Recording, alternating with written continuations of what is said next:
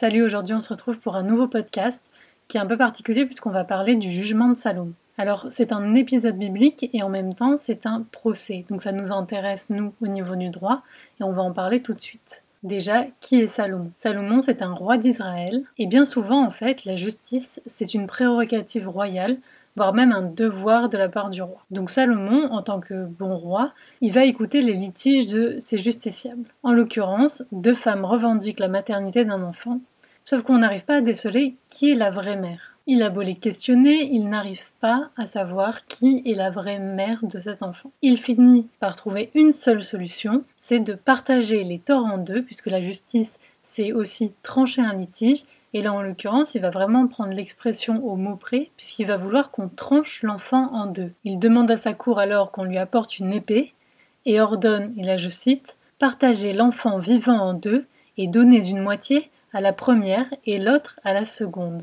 À l'instant même où on va pour trancher l'enfant, au moment où on va pour trancher l'enfant, une des femmes demande à arrêter et dit qu'elle préfère renoncer à l'enfant, donc à son droit, plutôt que de le voir mort. C'est ainsi que Salomon reconnaît la véritable mère entre les deux femmes, puisqu'au final, c'est celle qui, était, qui n'était pas prête à voir cet enfant mort, puisque c'était le sien. Cette histoire, elle est issue du premier livre des rois, qui est donc dans la Bible hébraïque, comme je vous l'ai dit.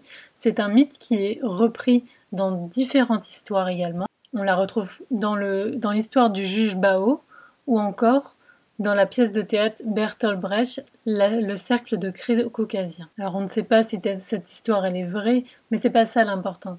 C'est qu'est-ce que cette histoire soulève au final? Elle soulève l'idée que parfois, et cela même devant la justice, on n'arrive pas à trouver la vérité. Parce que au final, un procès, c'est la découverte d'une vérité judiciaire, mais la vérité judiciaire, c'est pas une vérité qui est absolue. La vérité judiciaire, c'est une vérité qui, par rapport aux règles procédurales et aux règles établies de garantie, etc., va être mise en lumière. Autre élément, comme j'en ai parlé, c'est l'idée de renoncer à son droit. C'est assez intéressant en culture générale, puisqu'au final, on a des droits, on a des devoirs, et normalement, on est censé euh, se battre pour ses droits. Or là, on a un renoncement. Donc c'est intéressant sur ce point-là. Vous pouvez aussi citer cet épisode par rapport aux vertus qu'a la justice, au rôle qu'on lui donne, qui est de trancher un litige, et ça fait référence notamment à un principe qui est très ancien, qui est le sum quique tribure, rendre à chacun le sien, rendre à chacun son dû précisément. Et par rapport à ce principe-là, on peut alors le relier à autre chose de culture générale, qui est la figure de Thémis, mais ça j'en ferai un épisode spécial. Thémis, c'est la personnification de la justice, donc cette, cette femme souvent les yeux bandés, qui a une balance dans la main ou une épée. Et on peut faire un, lien avec l'épisode en question, puisque l'épée de la justice, elle permet notamment de trancher le litige, ou alors on peut le voir comme euh, la force, euh, le fait d'avoir la force légitime. Donc voilà, c'est différentes façons où on peut aborder le sujet. Aussi, sur un thème complètement différent, on peut s'intéresser à cet épisode pour euh, l'intérêt suprême euh, de l'enfant.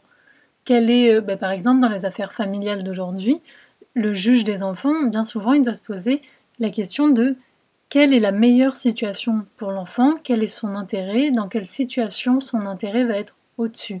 Et donc ça, ça peut être intéressant là-dessus. Parce que là, en l'occurrence, Salomon, donc qui est aussi c'est celui qui a construit le temple de Jérusalem, parce qu'au final, Salomon, quand il dit qu'il veut couper l'enfant en deux, ce n'est qu'une stratégie. Bien sûr qu'il ne veut pas couper l'enfant en deux.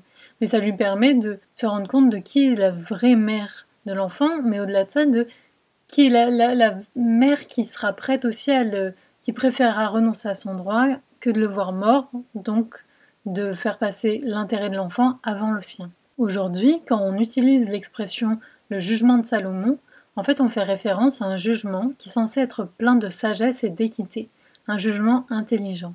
Donc vous pouvez aussi utiliser cette expression pour d'autres situations et ça fera une petite référence. Pour finir, le jugement de Salomon, c'est un thème qui est beaucoup utilisé en art, notamment en peinture. Je vais vous citer deux exemples. Il y a Poussin et il y a aussi Jean-François de Troyes qui ont réalisé euh, des peintures de, de cet épisode.